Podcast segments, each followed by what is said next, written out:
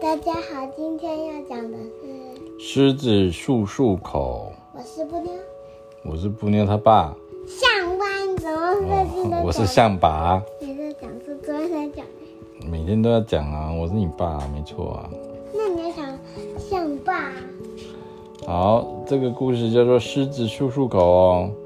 其实他就是在讲说要有自己的特色，像狮子这么勇猛的动物，它是万兽之王哦。它住在动物园里面哦。当狮子张开大嘴，一露出尖牙，那威风的样子真的有狮子的气魄哦。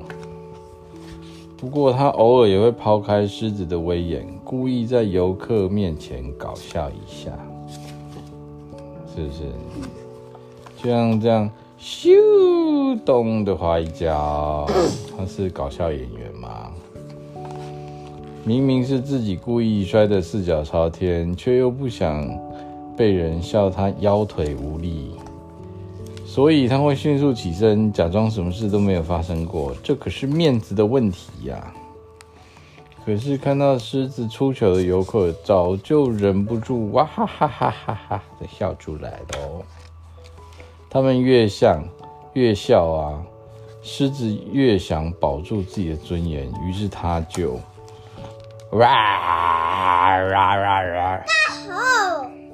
对，他就很大声哦。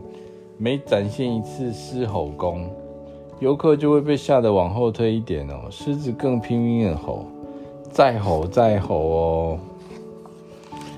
吼到喉咙都快干裂了。不过，如果这时候去漱口解渴，那就太没有面子了吧？他只好隐身到兽那个兽栏的角角落，一次又一次确认所有的游客都离开了，才开始嘎啦啦啦啦漱口。他想要保住他自己的尊严，对不对？